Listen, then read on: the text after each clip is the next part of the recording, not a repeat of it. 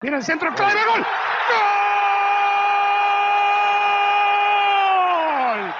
Bonjour tout le monde. Podcast 11. Déjà, mon Dieu, mon Dieu. Mais tout d'abord, euh, merci. Un gran gracias. Un thank you. À toutes les femmes que j'ai aimées avant, mais ça compte pas avant. Euh, non, à tout le monde, quoi, parce que euh, il y a vraiment beaucoup de, tweets euh, très très sympas. Certains sont même euh, touchants, rigolos. euh, et manifestement, j'ai l'impression que ce support-là, cette histoire de, de podcast, ça vous plaît. Alors, comme c'est un échange et que ça demande quand même de l'énergie et du boulot, tout ça, c'est c'est évidemment important. Surtout que 1h22, j'ai un peu abusé, je le reconnais. Bon, on va calmer le jeu, pas forcément avec le podcast 11, mais avec le 12, 13, 14, euh, sans doute. Surtout que les spécialistes m'avaient bien précisé, Didier, attention, Achtung, 8 minutes, c'est un maximum si tu fais un podcast et qu'il y a uniquement ta voix. Si c'est un débat, que vous êtes 2, 3, 4, euh, ça peut faire une heure, une heure et demie, c'est pas un souci. Mais si tu es seul, 8 minutes maxi. Et là, c'est la merde. 1h22, si mes comptes sont exacts, ça fait 82 minutes. C'est donc plus que, que 10 fois plus. 10 fois 8, 80. Nous sommes d'accord. Le compte est bon, Bertrand. Bon, manifestement, ça ne vous a pas trop gêné, vous vous organisez, euh, ben, certains l'écoutent d'une traite, euh, s'ils sont en voiture, euh, ils m'ont précisé, voilà, j'ai fait telle distance et tout, c'est passé comme une lettre à la poste, d'autres, ça sera en plusieurs coups, voilà, chacun sa route, chacun son chemin. Alors, que je vous tienne au courant aussi de l'évolution des choses, les étoiles, les fameuses étoiles sur iTunes. Donnez, donnez-moi, donnez, donnez-moi, donnez, donnez-moi des étoiles. C'est pour ça qu'il faut écouter les podcasts dans l'ordre. Si vous n'avez pas écouté le podcast 10, ce que je vous explique maintenant, euh, vous êtes complètement paumé. Chacun ses objectifs dans la vie. Alors, il y en a, ils veulent arriver au sommet de l'Everest, d'autres, ils veulent aller à la Bombonera, je les comprends. Euh, certains, c'est être beau, riche et célèbre. Euh, et ben moi, c'est les étoiles. Voilà. C'était mardi dernier. Je lançais mon appel, l'appel du 18 juin. Je veux des étoiles. Moi, il y en a vouloir des étoiles. Eh oui, l'appel du 18 juin, ça ne s'invente pas. Le Grand Charles, c'était à Londres, donc, station de la BBC, 18 juin 1940. Un Français parle au Français. Eh ben moi, c'est de Paris, un Français qui veut des étoiles. Voilà. Je m'en allais, les poings dans mes poches crevées, mon paletot aussi devenait idéal. J'allais sous le ciel, muse, et j'étais ton féal. Oh là là, que d'amour splendide j'ai rêvé. Mon unique culotte avait un large trou. Petit poussé rêveur, j'égrenais dans ma course des rimes. Mon auberge était à la grande ours. Mes étoiles au ciel avaient un doux froufrou. Ma bohème. Arthur Rimbaud. Ben voilà. C'est mes étoiles, ça. Mes étoiles qui ont un doux froufrou. À chacun son discours. 18 juin 1940, Charles. 18 juin 2019, Didier. Alors le discours de Charles euh, a été quand même euh, considéré, on fait une petite parenthèse historique quand même, comme le texte fondateur de la résistance française, c'est pas rien ça, dont il euh, deviendra le symbole. Écoutons la fin du discours donné par le général. Ici Londres, un Français parle aux Français.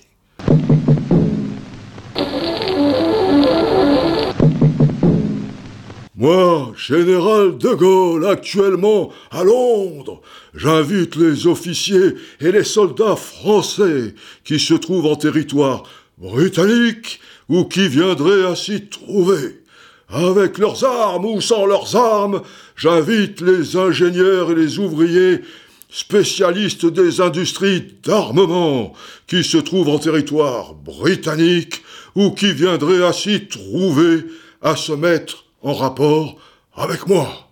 Quoi qu'il arrive, la flamme de la résistance française ne doit pas s'éteindre et ne s'éteindra pas.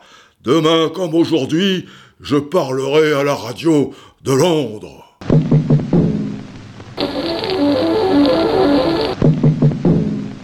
Et moi, je parlerai à la radio de Paris. Voilà. Parce que les étoiles, des news, des stars, hein, Venus and Mars, are right tonight. Bon, là, c'est pas des étoiles, c'est des planètes. Bon, je voulais faire chanter une chanson de McCartney, mais enfin, on va pas passer le, podcast euh, à chanter, quoi. A good friend of mine studies the stars. Venus and Mars are alright tonight. Il dit quand même les stars, il dit pas les, les, les, planètes. Donc voilà. Et puis je voulais chanter, c'est plus fort que moi. Je suis un jukebox, vous le savez. Donc sur iTunes, il y a 5 étoiles possibles. Si vous mettez 5 étoiles, c'est que le truc est super génial. Vous en mettez 4, il est excellent. Vous en mettez 3, c'est moyen. Vous en mettez 2, c'est pas bon. Vous en mettez un, Jean-Pierre Coff, c'est de la merde. Voilà, c'est comme ça. En tout cas, merci, car l'appel du 18 juin 2019 a manifestement porté ses fruits. En effet, nous en étions à 100 étoiles. 97 super, donc 97 fois 5 étoiles, 2 pas bon, 2 étoiles, et une c'est de la merde. Et au moment où je vous parle, c'est-à-dire 3 jours après l'appel, car nous sommes le 21 juin, hein, mettez-vous ça bien dans la tête, ce podcast, euh, bon, bah, vous allez peut-être l'écouter le 22 juin, le 23, euh, le 27, euh, ou peut-être le 14 mars 2043, mais là, au moment où je vous parle, nous sommes le 21 juin 2019, donc trois jours après l'appel. Et nous sommes passés de 100 étoiles à 175 étoiles. Ah, c'est terrible. Alors, en détaillant le tout, 168 fois 5 étoiles, donc on se balade. Il n'y a que 7 étoiles qui seront un peu merdiques, et encore non. Il y en a 2 à 4 étoiles, ça reste excellent. Il y en a 2 à 2 étoiles, c'est pas bon. Et un à 3, une étoile. C'est de la merde. Et encore, il y en a un qui s'est planté peu cher. Parce qu'il me laisse un commentaire. C'est bien aussi si vous laissez des commentaires. Ça mange pas de pain. Et ça fait plaisir. Mais il y en a un qui me laisse un, commentaire. Euh, vraiment, Didier, formidable, un vrai amoureux de football. Et derrière, il met deux étoiles. Deux étoiles, c'est pas bon. Mais putain, t'as pas compris le principe, euh, John. C'est pas grave, c'est pas grave. Enfin, en tout cas, les gens s'abonnent, les méchants avec des étoiles. Donc, objectif, mon objectif, c'était 200 étoiles au moment de l'appel du 18 juin. Bah là, je passe directement à 300. Tu vois, soyons fous. Voilà, toujours plus haut, toujours plus haut. Il y a une chanson comme ça. Hein. Ou alors le slogan, toujours plus haut, toujours plus grand, toujours plus fort. C'est ça le sport de haut niveau, les enfants. Il faut bien être conscient que c'est du podcast de haut niveau. Donc euh, voilà, toujours plus haut, toujours plus grand, toujours plus fort. Mais général, général, aux abris, vite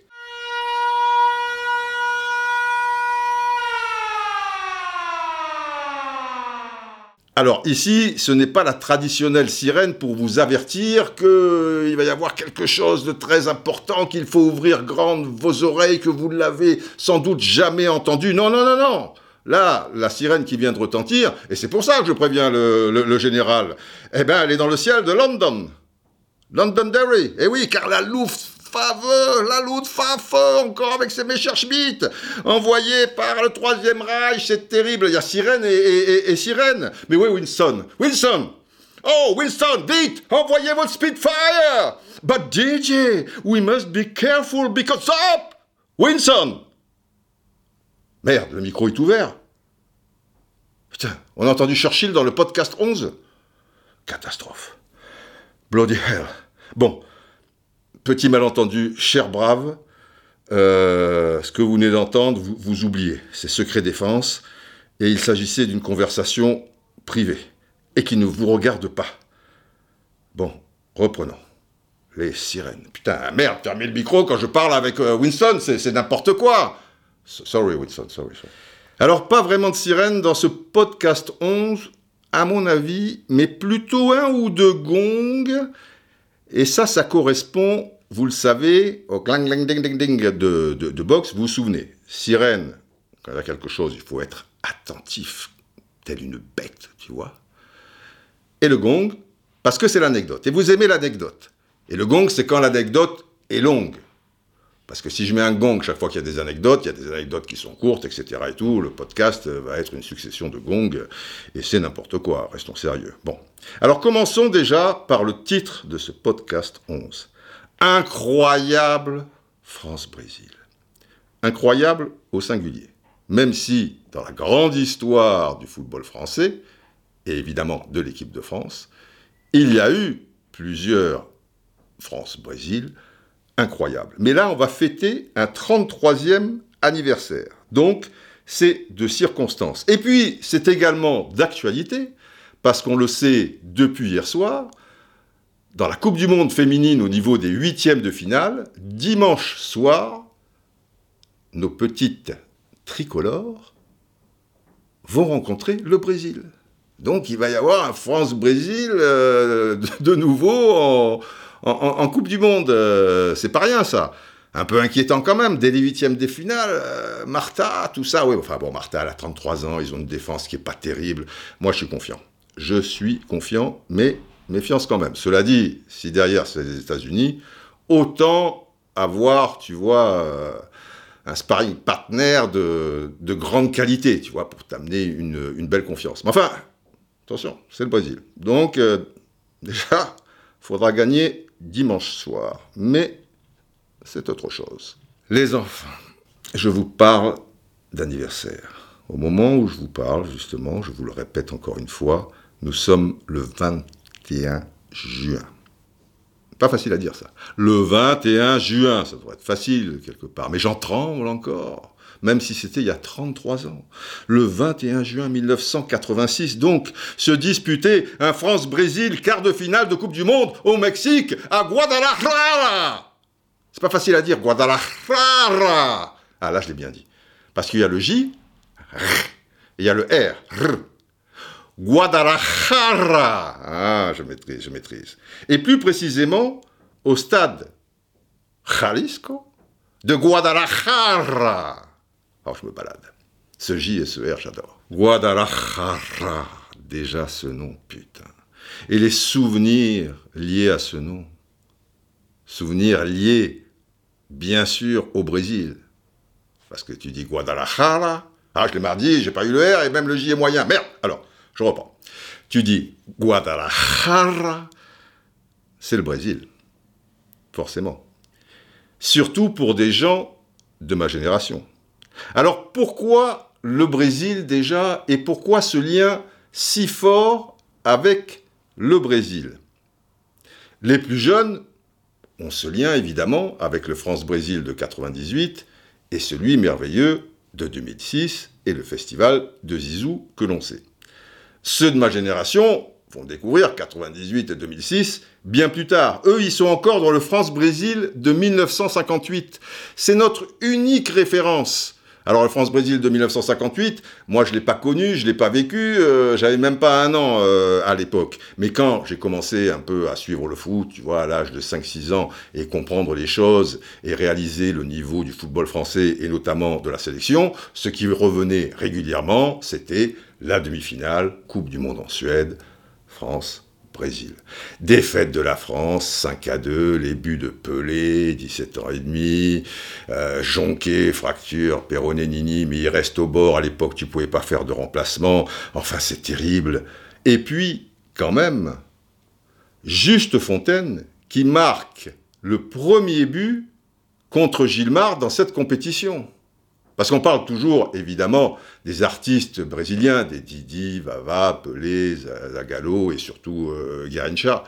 Mais ils avaient une défense de fer, les gars, avec un gardien extraordinaire, Gilmar, qui prend pas de but dans cette compétition. Bon, en finale, il en prendra deux. Contre la France, il en prendra deux. Et le premier qu'il encaisse dans cette compétition, il est marqué par notre Justo national une petite anecdote à, ce sujet qui est mignonne, enfin qui m'a touché. Je vais la partager avec vous.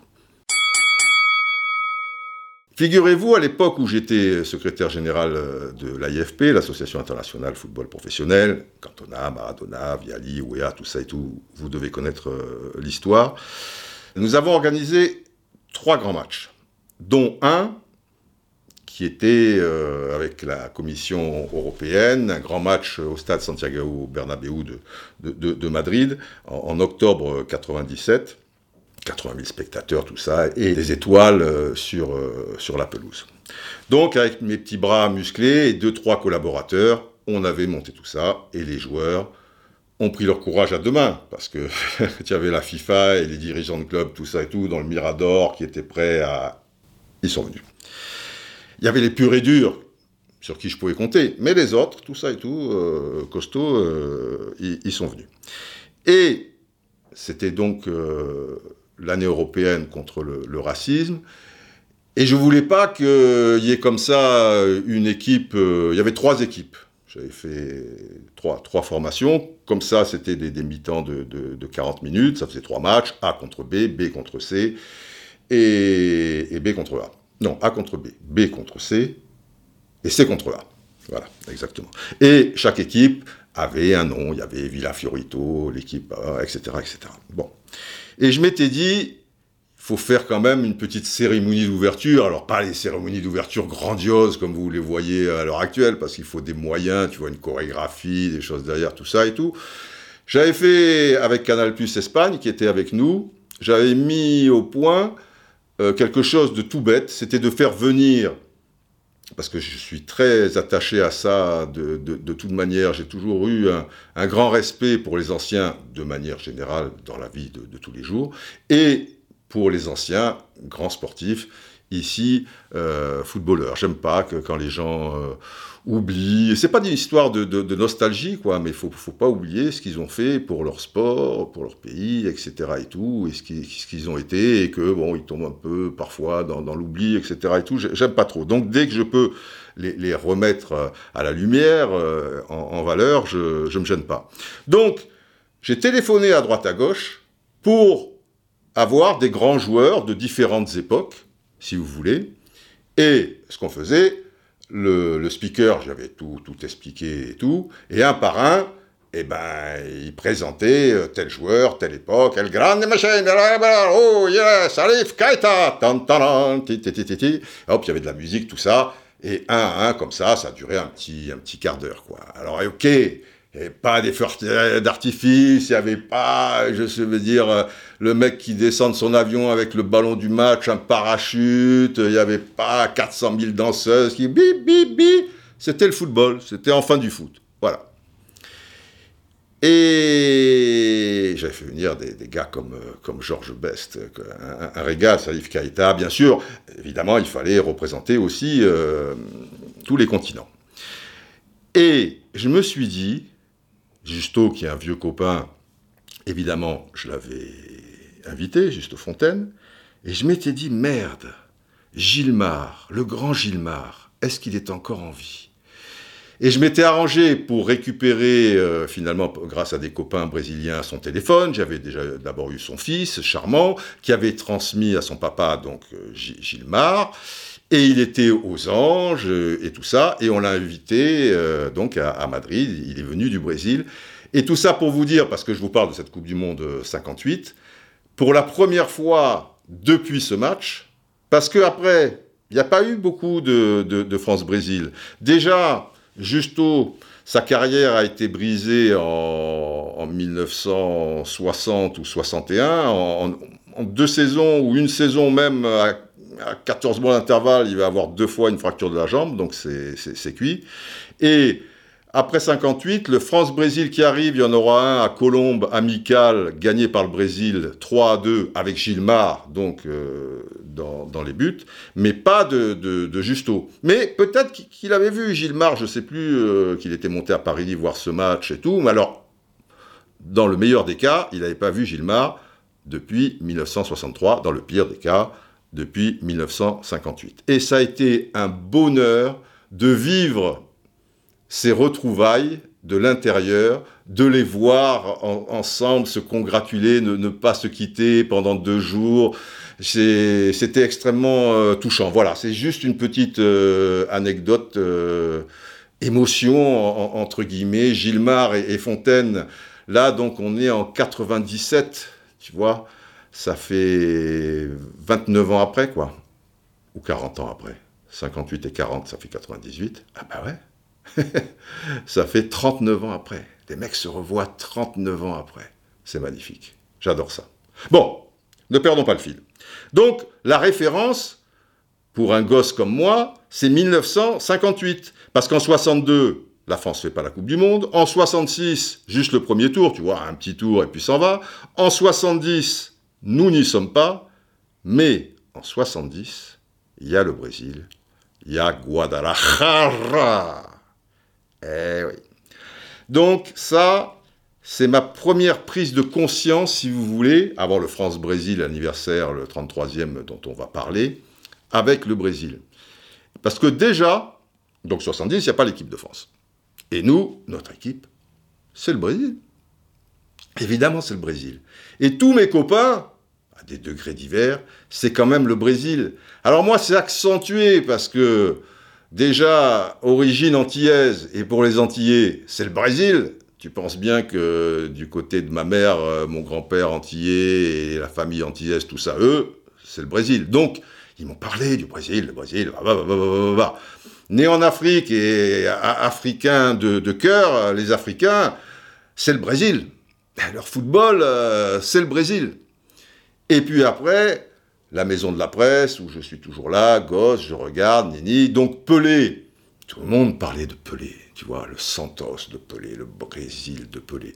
Mais moi, grâce à, ces revues étrangères que je feuilletais euh, de, temps à autre, j'avais déjà aussi de l'avance sur mes copains, tu vois, Tostao, euh, Gerson, Rivellino, Jairzino, ça me disait quelque chose, même si je ne les avais jamais vus jouer. Même pas à la télévision, je veux dire. Parce qu'à l'époque, euh, tu voyais pas jouer le Brésil, il n'y a, pas de raison. 66, ouais, j'ai suivi la Coupe du Monde en Angleterre, ils se sont fait éliminer rapidos.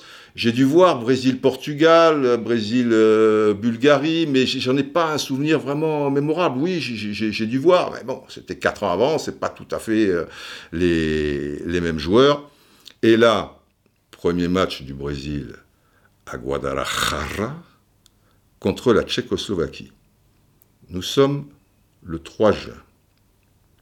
Petite anecdote que connaissent sans doute certains braves. Désolé de me répéter, mais pour ceux qui ont oublié, pour, euh, pour les nouveaux. Et puis voilà, c'est le comique de répétition, c'est important aussi. Donc, donc euh, eh ben, le, le round reprend. Alors, faut bien comprendre une chose. Avec le Mexique, à cette époque de l'année, début juin donc, il y a 7 heures de décalage horaire. Il est 7 heures de moins. Quand il est midi au Mexique, il est 19 heures en France. Vous me suivez Et comme ça se passera en 86, pour que l'Europe ne soit pas complètement larguée, les matchs, malgré la chaleur, parce que nous sommes en plein été, et l'altitude, les matchs de la Coupe du Monde 70 se joueront à midi et à 16 heures. Donc, quand il est midi il est 19h en France. Pour moi, c'est du miel. Je me frise les moustaches. Je me souviens donc du premier match quelques jours avant ce Brésil-Tchécoslovaquie, qui était euh, donc l'entrée euh, du, Brésil dans, dans, cette compétition, et de la Tchécoslovaquie aussi. Le match d'ouverture, il était à 19h. Je m'en souviens comme si c'était hier.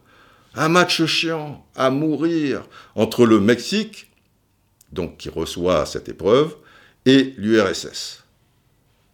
Et Calderon, le gardien mexicain, il n'a rien à faire. Son vis-à-vis euh, soviétique, puisqu'à l'époque c'est encore l'Union soviétique, Kavazashvili, je me souviens. Drôle de nom ça, hein. Kavazashvili. J'aimais bien retenir des, noms comme ça. Rien à faire non plus. Je revois encore la photo dans Football Magazine avec ses maillots magnifiques. Peña, le capitaine mexicain, tu vois, qui échange les fagnons, tout ça, avec Chesternev, merveilleux joueur, le capitaine euh, donc euh, soviétique. Mais le match, de la daube. Mais midi, donc 19h en France, c'est parfait. La merde, c'est que Brésil-Tchécoslovaquie, c'est à 16h hors local. Donc, chez nous, il est 23h. Et nous sommes début juin, donc il y a encore l'école. Moi, j'ai 12 ans. faut bien réaliser qu'un gosse à 12 ans à l'époque bah, se couchait relativement tôt.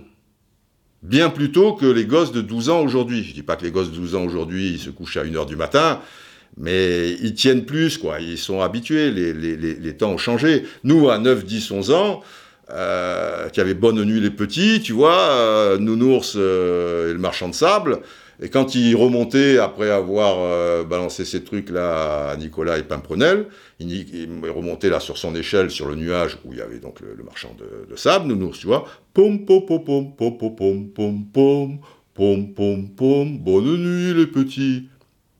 Et ben là, tu avais tes parents qui disaient Didier, il est où Didier? Ah, Tu te cachais, tu disais merde, encore, il est tôt là. Parce que je sais plus, à mon avis, c'était avant le journal de 20h.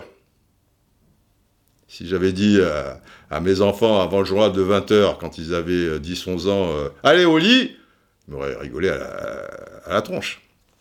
Encore que, bon, ouais. Mais 12 ans.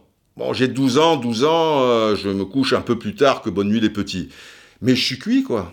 À 23h, il euh, y a l'école, tu te lèves à 7h moins le quart du matin, euh, tu as ton corps, 23h, tu tiens pas. Alors s'il faut voir le match en entier, ça se termine à 1h du matin. C'est pas que ça commence à 23h, c'est bien gentil, mais après, il faut tenir jusqu'à 1h du matin. Donc, précautionneux, je déjà un petit peu cassé, je dis à mon père, écoute papa, il doit être 21h30, 22h ou quelque chose comme ça. Je roupille, et à 23h, un peu avant le coup d'envoi, tu viens me réveiller, et je suis avec toi pour le match, euh, tout ça, machin. Bon, il était large quand c'était le foot, bon, euh, même s'il y avait l'école. Euh, ma mère grognait un peu, mais enfin, bon, on pouvait euh, négocier. Donc, il me dit, pas de problème. Il arrive à 23h. Évidemment, moi, je suis dans mon premier sommeil, je suis complètement carbonisé. Il me dit, Didier, ça va commencer, là, c'est les hymnes ou quelque chose comme ça. Je dis, ah, je suis trop fatigué. Oh, tu me raconteras, il y aura d'autres matchs du Brésil. Bon, il insiste un peu parce qu'il sait que je vais regretter, mais à un moment, c'est pas négociable. Papa, non, je dors, je dors, je Brésil, Pelé, truc, je vais en rêver, non, ça va. Et je me rendors. Mon père me connaît bien. Petras, redoutable attaquant tchécoslovaque, Petras, ouvre la marque un peu avant le début du premier quart d'heure. Toc, toc, toc, il ouvre. Il me dit, Didier, tu fais comme tu veux. Donc il me réveille encore, tu vois. Mais Petras a ouvert la marque pour la Tchécoslovaquie. Le Brésil est mené à zéro. Tu te lèves ou tu te rendors, machin. Et là, je me souviens, c'est complètement stupide comme réaction. Mais j'ai le vague sentiment, je suis complètement carbonisé, tu vois, entre, entre deux eaux, que si j'y vais pas, le Brésil va perdre contre la Tchécoslovaquie. Et là, tu peux pas, tu peux pas les laisser tomber, quoi. C'est quand même le Brésil. Donc en rampant, tu vois, J'y vais, je me lève, et je vais au stade Jalisco. Et je ne vais pas le regretter. Je le dis souvent, le football, d'un point de vue émotionnel, il faut le vivre sur le moment. Il faut le vivre dans l'instant. Si 15 ans après, tu regardes sur YouTube des, des, matchs et tu vas dire Ah bon, c'était ça, ah bon, c'était comme ça, tu peux pas réaliser euh, tu, regardes 10-15 ans après, euh, parce que tu étais pas né, hein, tout simplement. Euh, c'est, pas, on, ne peut pas t'en vouloir. Mais tu peux pas te faire une idée exacte de la situation. Parce que pour comprendre le match, il faut que tu sois, bah, que tu sois là, quoi. Que je veux dire, il y a, y a, un environnement, il y a, y a, une atmosphère. Ce match, il, il arrive à, à, l'instant T. Tu, tu peux pas. je vais vous donner un exemple. France-Bulgarie, novembre 1977. Tu es pas allé à la Coupe du Monde, en phase finale donc, en 70 et 74. Il faut battre la Bulgarie, ça doit être 17 novembre, mi-novembre 77, pour aller à la Coupe du Monde 78. Mais si tu revois ce match maintenant, ou des extraits de ce match, pour toi, si tu n'étais pas né, que tu es né 15 ans après, 20 ans après, etc., mais tu vas même pas le regarder, ça veut rien dire. Tu vas dire, ah, ouais, un, premier but de Racco, la Rocheteau, euh, ah, égalisation, les Bulgares. Non, ils reviennent à 2-1, en fait, les Bulgares. Deuxième but de Platini, ah ouais, beau tir, surface. Mais tu peux pas. Mais si, bon, moi j'étais dans les tribunes euh, à ce moment-là, parce que je, je, bossais déjà à TF1. Mais la France entière devant sa télévision, j'aime autant vous dire. Et cette atmosphère-là au Parc des Princes, après j'en ai vu un paquet de matchs, hein, et un paquet de matchs de l'équipe de France, que ce soit au Parc des Princes, euh, et euh, un peu partout dans, dans le monde, la tension qu'il y avait à ce moment-là, même France-Bulgarie, où il y avait quand même quelque chose de particulier, parce qu'il fallait au moins faire match nul contre les Bulgares, etc., en 93, et, avant le France-Espagne, euh, finale 84, euh, même le France-Brésil, mais le France-Brésil 98, c'était festif. La tension qu'il y avait là, mi-novembre 77, mais je peux même pas vous l'expliquer. Donc si tu vois les images, toi, comme... C'est du pipi de chat, alors que c'est quelque chose d'énorme. Enfin bref. Donc ce Brésil-Tchécoslovaquie, je l'ai vécu et vécu intensément, même s'il était tard. Le Brésil a gagné 4 à 1. Ça a été un festival. Plein les mirettes. Il doit y avoir une égalisation de Rivellino, un but de Pelé, deux buts de. Et surtout, à un moment, il y a Pelé qui, du centre du terrain, il est dans le rond central. Je dis, mais qu'est-ce qu'il fait?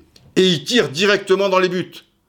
Ça passe au ras du poteau gauche, sur sa gauche, de Victor, gardien exceptionnel de la Tchécoslovaquie, tout en noir, tout ça, Victor, machin, enfin fantastique.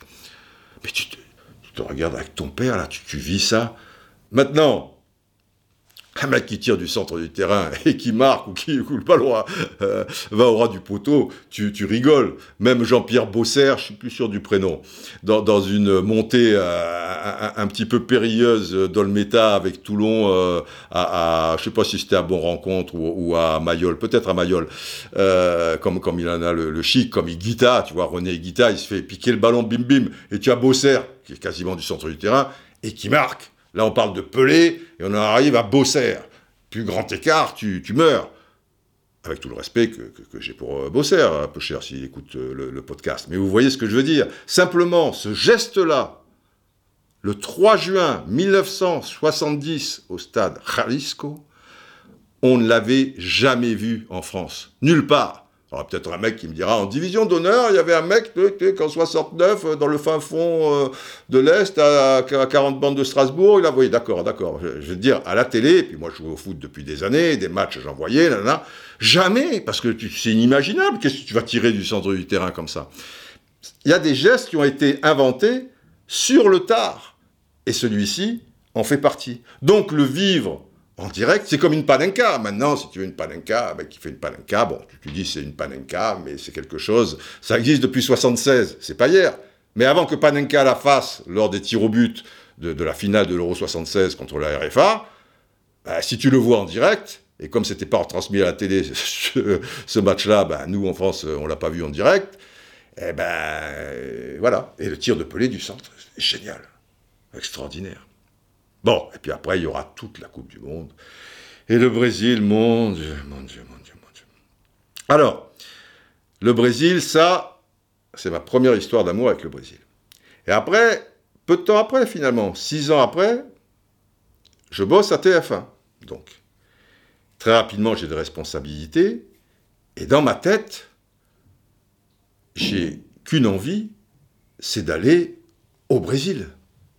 Alors on me dirait, ben, t'avais qu'à y aller en vacances au Brésil, machin. Mais là, pareil, c'est une question d'époque. Aujourd'hui, il y a des tas de possibilités. Euh, on vous fait des prix si tu prends le billet six mois avant ou que tu fais trois jours, quatre nuits, je sais, moi, euh, c'est jouable. Mais en 82, aller au Brésil, l'étape d'après, c'était aller sur la Lune, quoi. Tu vois, le, le Brésil, tu n'allais pas au Brésil comme ça, quoi. Tu vois, c'était des des, qui allaient au Brésil. J'avais un copain steward, alors lui, euh, il allait souvent en Amérique du Sud, il disait, tiens, voilà, j'étais au Brésil. Et toi, tu dis, mon Dieu, le Brésil, le Brésil. Et ben, il se trouve que j'ai pas trop de bol, parce que très rapidement, je vais aller un peu partout. Alors l'Europe, je, vais vite connaître. Euh, au-delà du rideau de fer, là, ça me marquera chaque fois, parce que c'est quand même un petit peu spécial. L'Afrique, euh, pareil, je vais y aller, que ce soit euh, Afrique du Nord, Afrique de l'Ouest. En plus, j'y suis né en Afrique, donc euh, quelque part, ça va, l'Afrique, c'est bon, je connais. Mais le Brésil est là, en 82, donc six ans plus tard. J'en ai fait des voyages en six ans, mais pas de, pas de Brésil. Six ans plus tard, donc 82, l'année de la Coupe du Monde en Espagne, eh bien TF1 achète les droits d'un match amical Brésil-Allemagne qui aura lieu mi-mars 82 au Maracana de Rio de Janeiro. Ah, c'est pas de l'espagnol, c'est du portugais. Donc il n'y a pas Janeiro, c'est Janeiro. Alors là, alors là, mes amis, dès que je sais que je vais aller commenter ce, match, à, l'époque, euh, c'était avec Michel Denisot qu'on commentait les matchs de foot sur TF1 en, direct. Et donc, euh, bah, on l'a su 15 jours avant ou quelque chose comme ça. Bah, tu, ne vas pas dormir de la nuit, enfin, tu, vas faire des bons, tu vas te réveiller en sueur, tu, vas... ça, ça remue tellement de choses. Et c'est tellement magique d'aller au Brésil à cette époque-là. J'ai que 24 ans. Mais, encore une fois, les choses paraissaient, en ces temps-là, un petit peu inaccessibles. J'ai amené mon fils euh, à la Coupe du Monde 2014 au Brésil, et il avait sensiblement 24 ans. Il un peu plus jeune quand même. 22, 21, 22. Ça l'a pas ému plus que ça. Hein. Enfin, il était content, ouais, on va au Brésil, mais enfin, la veille du départ, euh, il a bien dormi, quoi. Ouais, c'était le Brésil, ouais, on va au Brésil. Enfin, c'est pas pareil. À l'époque, euh, je vous dis pas. Alors, devant 170 000 spectateurs, parce que c'était l'ancien Maracana, il y a 170 000 pèlerins dans le stade. T'imagines le truc? Le Brésil va gagner 1-0, c'était pas, pas un grand match, un but de, de, junior dans le dernier quart d'heure, peut-être à, à, à 10 minutes de la fin, mais Déjà, en plus, c'est le Maracana. Tu vois, tu aurais pu aller au Brésil la première fois et que le match se, joue au stade de Bahia, de, Belo Horizonte. J'aurais pas craché dessus. C'est Maracana en plus. Maracana, c'est comme euh, Guadalajara. Hein, voilà, on est dans, dans le même niveau là. Hein, on est dans la Ligue des Champions, les enfants. Et donc, mon Dieu, on est parti évidemment cinq jours avant tu vas, comme tu vas pas au Brésil tous les jours, on aurait pu partir la veille, parce que pour commenter un match, qu'est-ce que tu vas foutre cinq jours avant? Alors je m'autorise vous dire que pendant les cinq jours, on a fait des choses, et, et, tout était évidemment euh, découverte. Mais ça va nous amener à une petite anecdote quand même, et puis après on arrivera au match de, de 86, parce qu'on va pas y passer la nuit non plus, et qui n'a rien à voir avec le football, mais qui a à voir avec mon premier voyage au Brésil. Alors là, il faut vous expliquer une chose. Quand tu vas au Brésil, en 82, tu as moins de, références qu'aujourd'hui. Aujourd'hui, à travers les documentaires, tout ce qu'il y a à la télévision, euh, Google, etc. et tout, tu, connais tout. Tu, vas au Brésil, bah, tu as l'impression de, de connaître. Mais c'était ça l'est toujours d'ailleurs, un pays dangereux, et moi, des anciens m'ont donné, comme ils savaient que j'étais un peu tête en l'air, tu vois, j'arrivais la gueule enfarinée, moi le danger, euh, je le vois pas, 24 hein, euh, ans, un peu plouc sur les bords, tu vois, euh, six ans avant j'étais à Cannes, voilà, je regardais la mer et les, couchers de soleil, là je pars au Brésil, donc voilà, les anciens me disent, attention Didier, pas de montre, pas de chaîne en or, Bon, je n'ai jamais eu beaucoup de chaînes en or, vous me direz, mais enfin voilà. Vous avez une voiture de location au feu rouge, vous vous arrêtez pas, vous continuez tranquillement. J'ai dit pourquoi on s'arrête pas? Parce que si tu t'arrêtes, il y a un mec qui, peut arriver, qui te met un revolver sur la tempe, il part avec la voiture, et que des choses comme ça. Donc, j'étais assez euh, conditionné, quoi, tu vois, le, mec euh, aux aguets, pour ne pas dire euh, aux abois, quoi. On t'a dit de faire tellement attention à plein de choses que tu es content d'aller au Brésil, mais tu te sens un peu comme une, bête sauvage, un peu encerclée par le danger, quoi. Alors, l'anecdote, la voici. Et là, pareil, comme si c'était hier. J'étais à la piscine, tranquillou. Michel était dans, le secteur. Et alors là, on avait un hôtel. On n'est pas parti dans les pires conditions. Hein. Que je vous explique. Il y avait une piscine immense, comme dans beaucoup d'hôtels. Euh, un petit peu euh, dans ces pays-là, euh, vous me direz. Mais au beau milieu de la piscine, il y avait un bar. Sorte de, paillote, quoi, tu, vois, un bar. Et toi, bah, tu nageais et hop, tu pouvais t'accouder au bar, tranquille, il était là. Je pense de mémoire qu'il y avait euh, des, hauts tabourets, ou alors en tout cas tu avais pied, ça je pourrais pas vous entrer dans les détails, et tu prenais ta petite caipirinha, quoi, tranquille. Et après tu allais nager. Bon, au bout de la quatrième caipirinha, euh, ton crawl, tu étais pas, tu, zigzaguais, mais, mais c'est pas grave. Bon, on, on est dans la piscine. Enfin, en tout cas, moi j'y suis, Michel doit être au bord, machin. Il y a un gars qui arrive, dit Seigneur Roustan, enfin c'est pas Seigneur, puisque là, bah, monsieur, voilà, téléphone, machin, truc. Ah putain, merde, tranquille, tu, fais la planche à la piscine entre deux, trois caipirinhas, faut toujours être emmerdé. Bon, téléphone à la réception. Bernard Giroud, peu cher. Pourquoi Bernard Giroud? Alors Bernard Giroud, les plus anciens savent, pour les plus jeunes, c'était un confrère de TF1 qui était avec nous au Brésil à ce moment-là, parce que pile poil, il y avait aussi le Grand Prix de Formule 1 du Brésil, qu'on a suivi d'ailleurs. Un jour, je vous raconterai quelle aventure, mais bon, allons à l'essentiel. Et donc Bernard était là, tout comme José Rosinski, qui était le grand euh, spécialiste et il me dit Didier, euh, je suis avec. Alors j'ai oublié son nom, c'était un correspondant de, TF1, un baroudeur euh, qui était resté au, Brésil euh, et qui vivait maintenant là-bas. je suis avec lui, viens, c'est sympa, il y a une grande villa, tu vas voir. dis à Michel de venir, enfin vous venez, patati patata, il vous attend. Bon. Ok, je donne-moi l'adresse parce que je vais pas y aller avec la voiture de location, je veux perdre, je vais prendre un, taco. et voilà. Michel, oh, je, reste là. Bon, d'accord, très bien. Je prends mon taxi et je vais à l'adresse indiquée, qui est, voilà, en plein milieu de, de, Rio. Ok, très bien. Je sonne, personne vient m'ouvrir. Effectivement, ça paraît très grand, enfin, plafond très haut, tout ça. Et on m'indique que, que Bernard Giroud et la personne dont j'ai oublié le nom, euh, qui, restait là, ancienne TF1, baroudeur et tout, sont sur euh, une terrasse. Je les rejoins, ça va, Nini, alors, parti, tu es venu pour le foot, ouais, euh, euh. Devant nous, il y a un très grand jardin. bon, bref.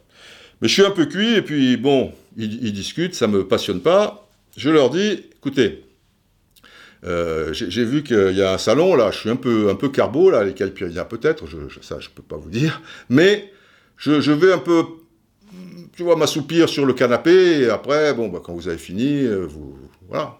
Ouais, ouais, va sur le canapé, Didier, fais comme chez toi, tout ça et tout. Et je m'installe, relax.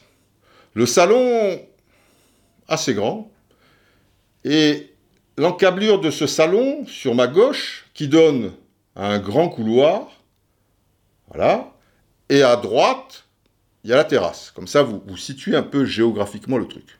Et moi, je suis là, peinard.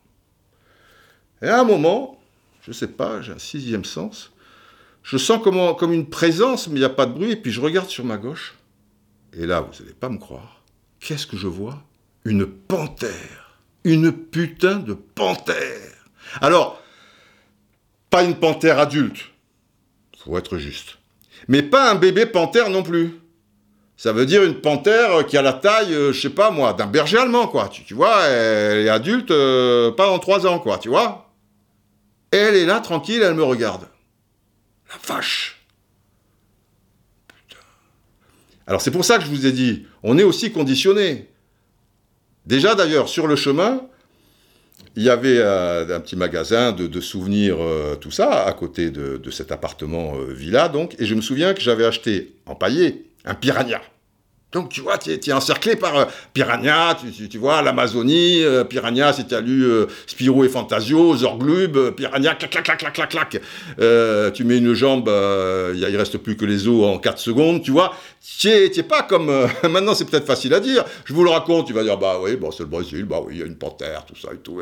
Non, non, non, tu es, tu es dans un climat hostile, quoi. Et là, une putain de panthère qui te regarde.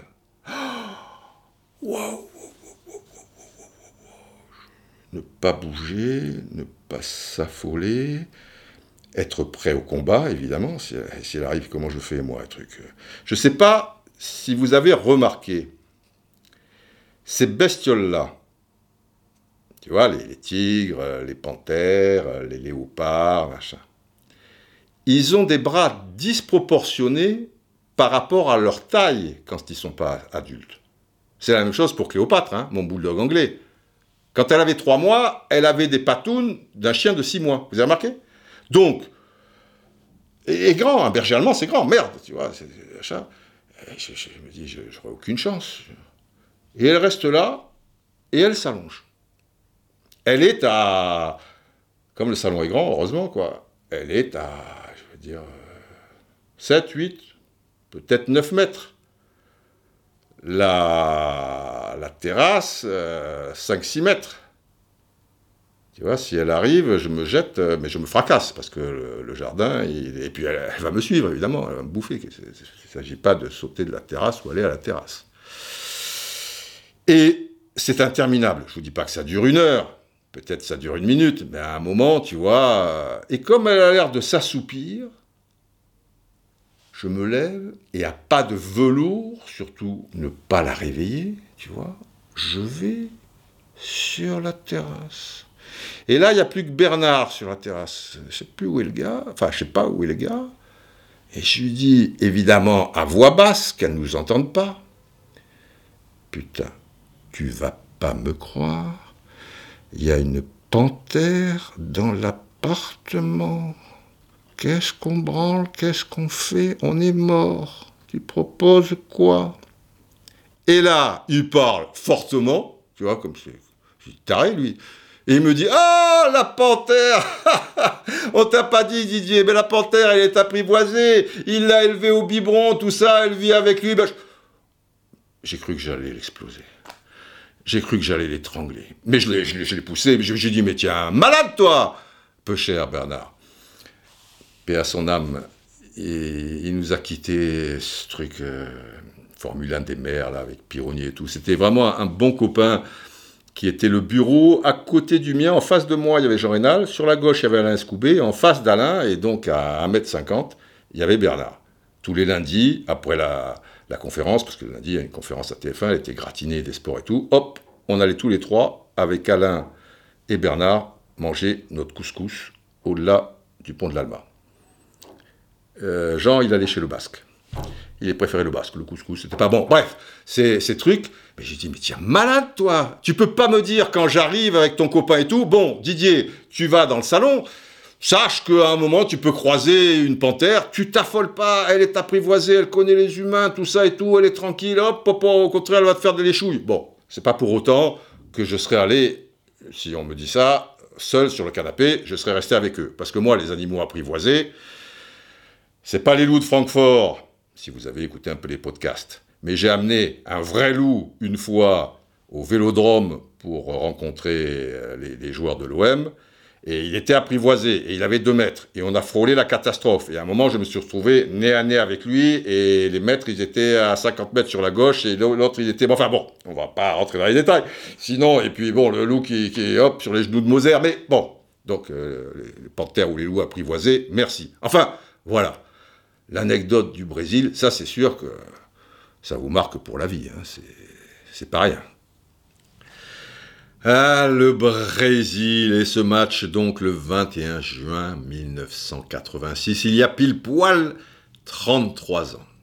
Alors, Guadalajara, c'est une ville située à l'ouest du pays, une grande ville, hein, un million et demi euh, d'habitants, et si tu tiens compte de l'agglomération, il y en a grosso modo pour euh, 4 millions et demi, on va dire. Ce n'est pas rien. C'est la capitale, Guadalajara, de l'État de Jalisco. Et cette ville est située à plus de 500 km de la capitale, alors du pays pour le coup, Mexico. C'est une ville euh, qui tient aussi euh, sa réputation, tenez-vous bien, de la tequila. Vous connaissez cette boisson alcoolisée, évidemment. Et de la musique mariachi.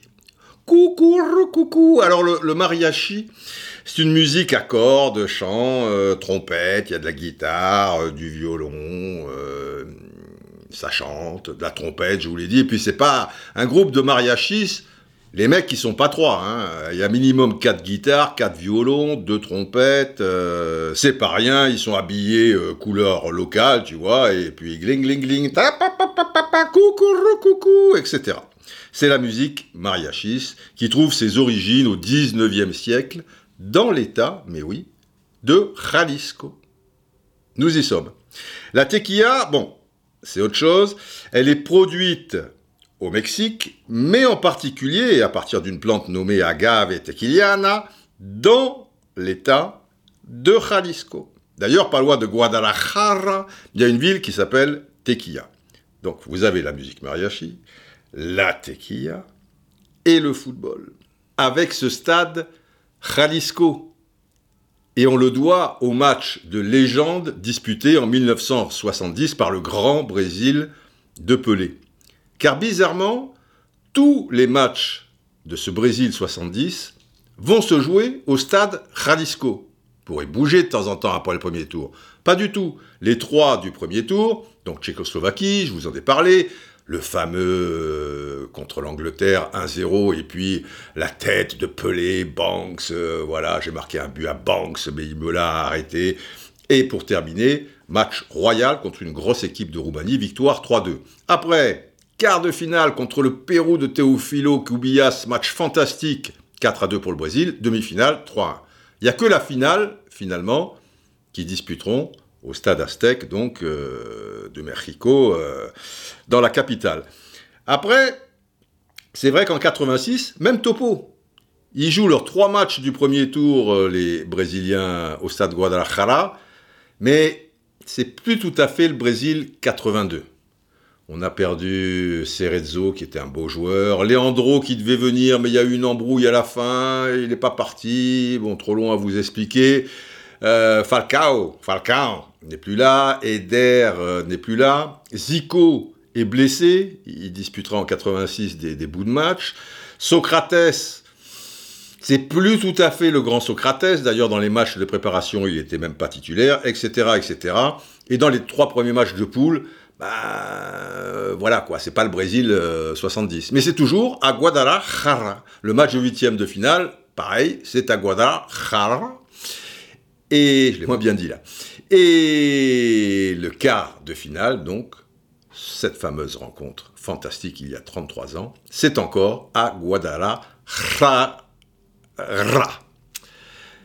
Donc, l'air de rien, c'est quand même un avantage pour le Brésil un avantage psychologique, mais pas que. Ils ont leur point de repère. Alors que la France a disputé ses trois premiers matchs euh, de, groupe, donc le premier contre le Canada, victoire 1-0, le match nul contre redoutable URSS de Lobanovski, euh, un but partout, et puis le dernier contre la Hongrie.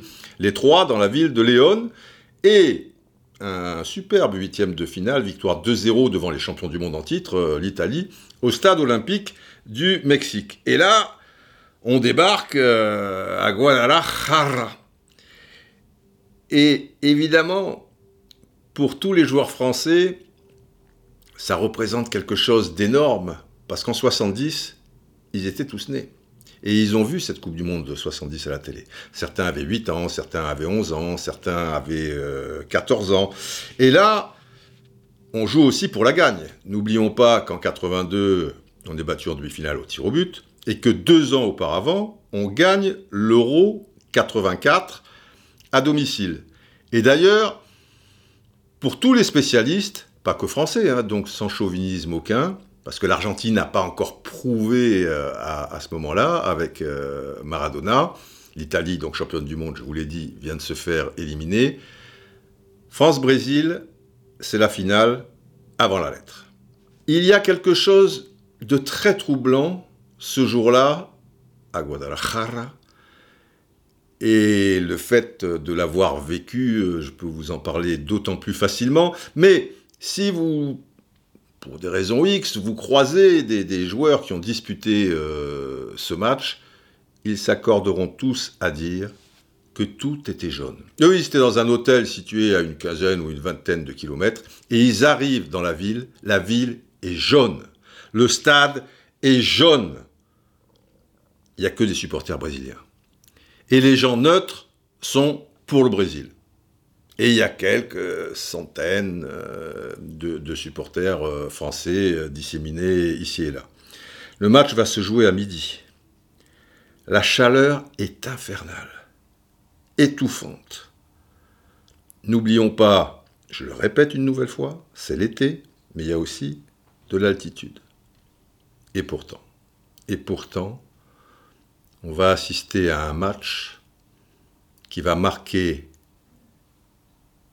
non pas uniquement l'histoire de notre football, qui va marquer l'histoire du football tout court. Car d'un point de vue footballistique, c'est ce qui se fait de mieux. Niveau technique, exceptionnel. Sur le plan de l'état d'esprit, magnifique. Pas de vilain coup. On y va franco, mais on se relève dans la foulée. Et puis, il y a le scénario qui n'est pas spécialement courant euh, non plus. Mais là, c'est difficile à expliquer tout ça parce que il faut le vivre, quoi. Soit sur place, euh, si, vous avez cette chance-là, ou soit devant la, la, télévision, faut le vivre. Et ceux qui écoutent ce podcast et qui l'ont vécu devant leur télévision ou sur place, je pense qu'ils comprennent euh, ce que je veux dire. Alors dans les tribunes, je me souviens, j'étais pas loin de mon complice Michel Hidalgo, avec qui je commentais pas mal de, matchs de, cette Coupe du Monde. Et il y a quelque chose qui est plutôt intéressant et, rassurant, un petit, un petit clin d'œil, on va dire, de, l'histoire. Il faut savoir que Guadalajara, cette ville donc, a joué un rôle très important durant la guerre d'indépendance du Mexique au début du 19e siècle. Et le chef des insurgés, très connu, très populaire, à qui on devra d'ailleurs l'abolition de l'esclavage, eh bien le nom de ce chef était Miguel Hidalgo. Olé. Miguel Hidalgo, c'est Michel Hidalgo. Michel Hidalgo qui a pris sa retraite depuis deux ans, après la victoire euh, lors de l'euro, et qui a passé le témoin à celui qui était son adjoint alors, c'est-à-dire Henri Michel. Alors on n'est peut-être pas les, favoris, mais on a l'arme atomique. Miguel Hidalgo. Le match. Bon, le match, euh, vous avez compris, euh, c'est une tuerie. Les Brésiliens qui partent, euh, alors, à mille à l'heure, tambour battant, et assez rapidement, je sais pas, j'ai pas revu, mais c'est quoi, 11e, 12e, 14e, 9e minute, il y a une action d'anthologie et un but de Carica, c'est l'enfer. Parce que tu peux te prendre un but, mais un but plus une action de la sorte, c'est la double peine, quoi. Et là, tu morfles, et moins une, quelques minutes plus tard, sur une action encore de folie, Muller, vous savez, le petit ailier droit, petit attaquant euh, qui viendra à Torino, mais à cette époque-là, il, est encore au Sao Paulo Football Club, tire sur le poteau. On est passé à ça du 0-2. Et prenant l'eau de toutes parts, les Français vont faire un changement tactique capital. À la base, Amoros était arrière gauche et Henri Michel avait tenté le coup Luis Fernandez arrière droit, un peu comme il l'avait été en 84, euh, vous le savez, au championnat d'Europe des Nations, euh, comme Michel Hidalgo l'avait placé de la sorte contre la Belgique, la fameuse victoire 5 euh, à 0, donc à, Nantes, je le répète. Et vous aviez Thierry Tussaud, milieu de terrain défensif, le Nantais. Il avait déjà occupé ce, poste dans, dans sa carrière. Mais là, ça peut pas. Et donc, on remet Louis milieu de terrain, Tussaud reprend son poste d'origine euh, en, quelque sorte, arrière gauche, Amoros passe à droite, et là, ça commence à s'équilibrer. Mais on souffre quand même, parce que le Brésil, c'est très fort. Il n'empêche, à la 40e minute, il y a un échange là sur le côté droit, Rocheteau, Gires, euh, Amoros, euh, et puis Rocheteau qui centre euh, au, cordeau, tête plongeante un peu de, Stopira, Carlos, il, se télescope, est-ce que l'arbitre siffle? Et puis, ce ballon qui arrive, ce ballon qui arrive, Michel Platini dira, ça dure une fraction de seconde, hein, mais Platini, ça va vite dans sa tête. Et il dira après coup, et avec le recul, j'ai pensé à dix mille choses, je savais que ce n'était pas sur mon bon pied, donc le pied gauche en l'occurrence. Enfin bon, le pied gauche, euh, il sait quand même s'en servir, euh, le, bougre.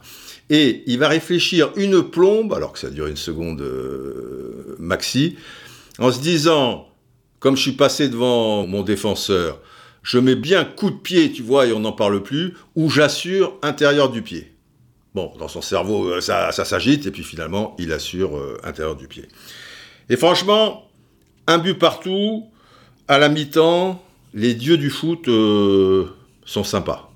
Hein, faut être honnête. Euh, dieux du foot, euh, tout va bien. Alors pourquoi j'insiste sur les dieux du foot? Parce que quelques mois plus tard, à TF1, sans doute à l'occasion d'une rétro de fin d'année, je ne sais pas quoi, mais on me demande de faire un long résumé de ce match.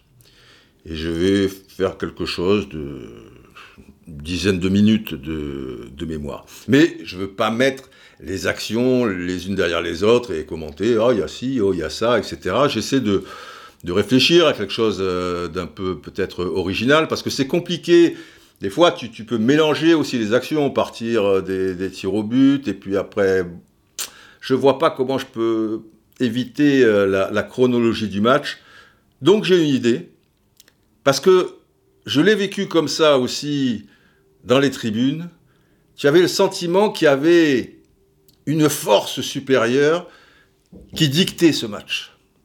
Je ne vais pas dire que les joueurs étaient des marionnettes, mais il y avait quelque chose d'irréel à un moment et ça semblait euh, tellement beau, tellement parfait que, c'était téléguidé, mais il y, avait des moments sympas quand même pour une équipe, un peu plus sympas pour une autre, et je suis parti du principe qu'il y avait deux dieux du football qui étaient là-haut, parce que les dieux du football, ça existe, hein, tout le monde sait, et il y en avait deux, il y en avait un qui était pour la France, et l'autre qui était pour le Brésil. Et donc chacun euh, essayait d'influencer un peu le, match. Par exemple, sur le tir de Muller sur le, poteau, euh, tu as le dieu qui est pour la France, euh, voilà, qui met ses pouvoirs et qui s'arrange pour que bon le ballon il aille un peu plus sur la droite et que ça tape le poteau, etc. Donc j'avais fait faire des dieux dessinés par un gars dont c'est la spécialité, quoi, plus qu'un gars qui croque, quoi, hein, tu vois, vraiment des, beaux dessins. Et tu avais le dieu du Brésil, le dieu de la France, qui s'engueulait, qui était comme ci, qui était comme ça, etc. Parce que ce match, en plus, ça n'a pas arrêté. Ça allait d'un camp à l'autre. Parce qu'une fois que la France s'est mise au diapason, alors là, la deuxième mi-temps a été beaucoup plus équilibrée. Et tout le monde a eu. Mais ça fait un partout à l'issue des 90 minutes, et même un partout à l'issue des prolongations qui va suivre, c'est un match qui doit faire 3-3, 4-4. Il y a des occasions, et même des joueurs qui ont rarement des occasions dans un match. Je me souviens Bossis, qui est défenseur central, à un moment, Bossis, il te dribble, hop, trois joueurs du Brésil, là, puis paf Et, c'est le face-à-face avec Carlos, le gardien de but brésilien. Tigana aussi, c'est pas courant, quoi. Il est peut-être un peu plus bas sur le terrain. À un moment, clac il transperce et, c'est un contre un contre euh, Carlos. Et puis les, autres, pareil. Je te dis pas, ils ont quand même un penalty, parce qu'à un moment, Zico entre, je sais pas, à 20-25 minutes de la fin, puis à un quart d'heure de la fin, il te fait une ouverture géniale, tu vois, le pelé blanc, comme il en a le secret pour Branco. Et bon, on est court, boum, il y a faute, indiscutable, péno, c'est Zico qui va tirer. En plus, là, tu le sens. Hein. À ce moment-là du match, dans la dernière demi-heure, tu sais que celui qui marque, c'est plié. Il ne jouera pas la défense pour autant, parce que c'est pas dans ses gènes, mais tu te dis, quand même, ça sera très dur. Ça sera très dur pour l'équipe qui est, qui, est, menée à ce moment-là. Donc, penalty pour Zico. Zico, il rate un penalty tous les deux siècles, quoi. Tu vois, le mec, il pose son ballon et trucs. Et Bats, il te fait une parade, mon ami. Waouh après, il y aura même une transversale pour le Brésil sur une tête de Carica, je sais plus. Mais nous aussi, on a des occasions partout, machin. Les prolongations, et là encore des, des occasions, en veux-tu, en voilà. Et puis la, fameuse action où Platini, il lance dans le trou Bellone. Et là, Carlos est obligé de sortir de ses buts et, de sa propre surface de réparation. Et il fait valser Bellone. Bellone, pour l'éviter, il fait pas un petit crochet, tu vois. Il fait un crochet hyper large. Mais comme euh, les Brésiliens sont à l'ouest derrière, ils pourront plus le revoir, il aura le temps de, rétablir et après aller marquer dans le but vide. Mais Carlos, il, te le pousse, euh, c'est énorme. Et l'arbitre ne siffle pas. Parce que là, non seulement tu dois siffler, pas pénalty, hein, il est en dehors de la surface, mais coup franc, mais c'est carton rouge. Peux même pas discuter. Et Platini, là, il devient fou. Le mec, il a vécu quatre ans auparavant l'injustice avec euh, Corvère, l'arbitre, Batiston, Schumacher, tout le truc. Mais l'arbitre, il en démord pas. Et l'action, elle se poursuit. Et moins une sur la contre-attaque, sur un centre de la droite. Je crois que c'est Carica qui a, mis encore euh, une accélération euh, terrible. Heureusement, Socrates au deuxième poteau seul est en avance par rapport au ballon. Mais tu meurs. Tu, vois ça, c'est pas, pas possible. Et après, donc, les, tirs au but, mon ami. Les tirs au but. Avec euh, Socrates qui rate euh, le premier, enfin c'est plutôt Batz euh, qui l'arrête, avec on sait le quatrième pour la France, alors qu'on a un pénalty d'avance, Platini le met dans les nuages, mais Julio César derrière tape le poteau. Avant, miracle des loups, ça devait être le troisième péno. Euh, Bellone frappe en force, ça tape le poteau, mais Carlos était parti du bon côté il est à terre, ça rebondit sur l'épaule ou, la, tête par derrière de, de, Carlos et but. Enfin, je veux dire, c'était vraisemblable. Et après, Luis Fernandez pour, euh, pour la victoire euh, finale. Mais pourquoi ce match est resté dans l'histoire aussi? C'est par rapport à son rythme, peut-être pas archi élevé, parce que je vous l'ai dit, la chaleur, mais et puis les Brésiliens, c'était encore le football brésilien. C'est pas comme le football aujourd'hui. Les Brésiliens, maintenant, ils jouent un football qui, qui, qui n'a rien à voir. Il y avait un rythme, quoi. Tac, tac, tac, paf, je te donne, paf, je truc, samba, paf, paf, pof, Socrates, machin, Enzo, pou, allemand, machin, truc, carré, accélération, machin, Muller, tac, tac, poum. Tu vois? Et c'est un rythme, c'est un rythme, et c'est un rythme qui s'arrête pas. Et tout ça au son des, supporters avec leurs tambours, leurs trucs là, bam, bam, bam, bam, bam. Et les Français qui donnent le change.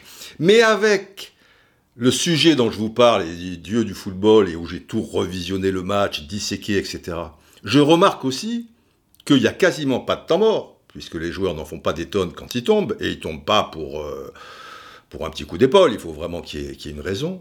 Mais il y a très peu d'erreurs techniques, et du coup, même quand c'est dangereux pour les défenseurs, ils ont la technique suffisante pour rétablir l'équilibre et relancer proprement. Ça veut dire que le ballon reste en vie. Il y a très peu de, touches, quoi. Il sort pas souvent, il n'y a pas des dégagements dans la tribune ou, des choses comme ça.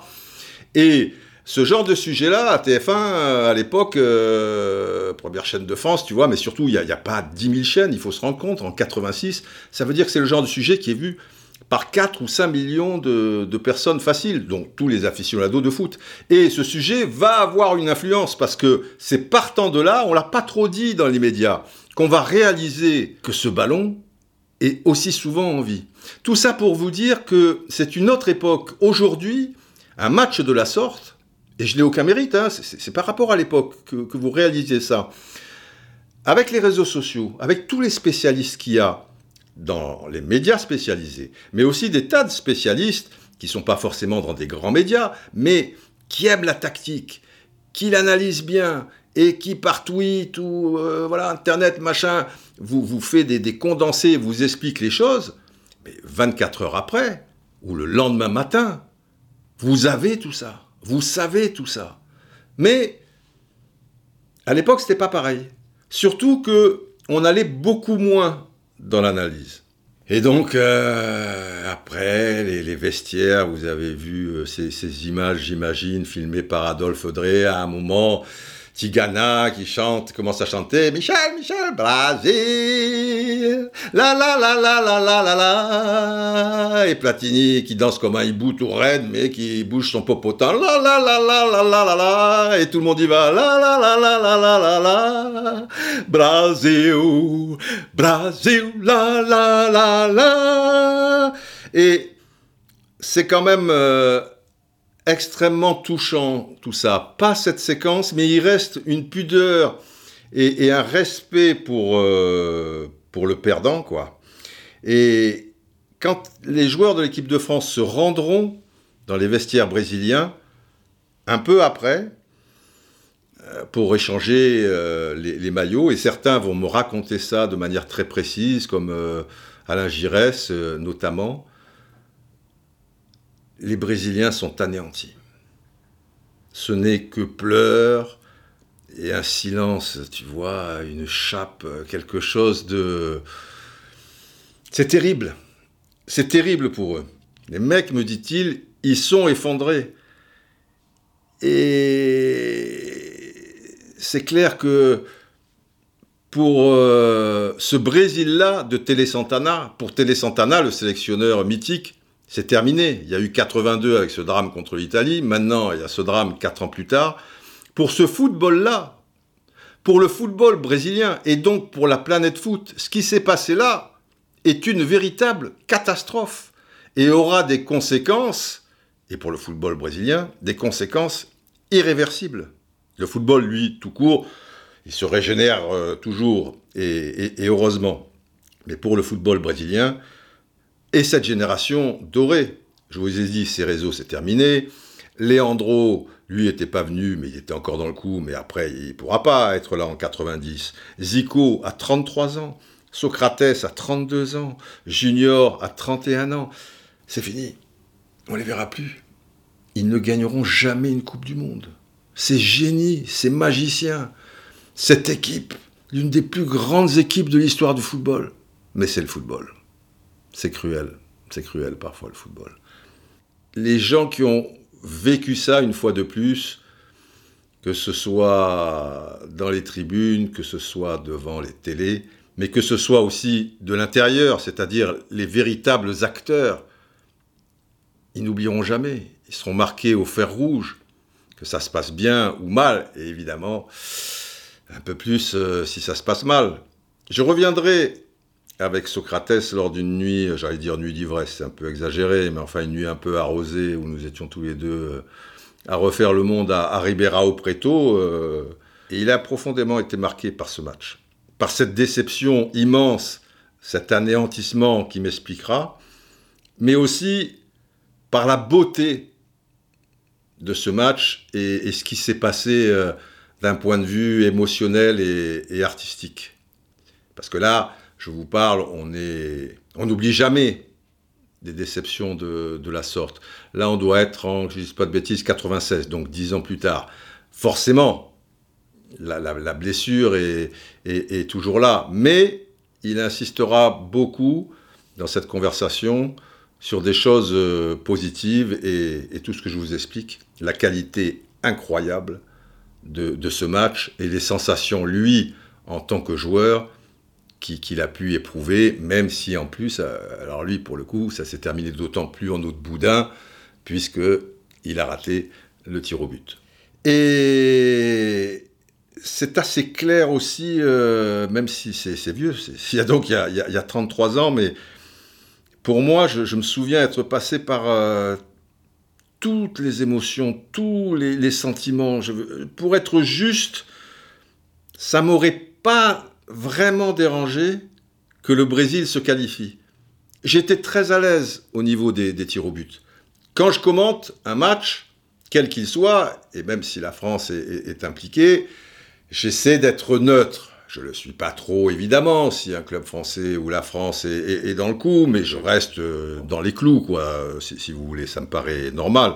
Si je suis devant la télé ou dans les tribunes, euh, je laisse euh, la cavalerie euh, des, sentiments euh, se balader, déborder. Et là, là, le Brésil, que le Brésil se qualifie, même si j'étais pour la France évidemment, j'étais à l'aise, quoi. Je J'étais pas tremblant de, tous mes membres chaque fois qu'un joueur français allait poser le ballon et chaque fois qu'un Brésilien tente sa chance, me dire euh, Tu veux pas la mettre un peu à côté euh, Non, j'étais très, très à l'aise.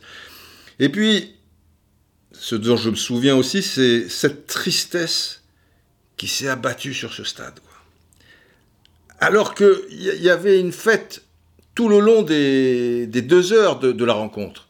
Et puis là, pof normal, puisqu'il y avait 95% de, supporters euh, brésiliens, euh, je vous l'ai dit. Donc, d'un côté, c'est jouissif, et puis c'est tellement triste, quoi.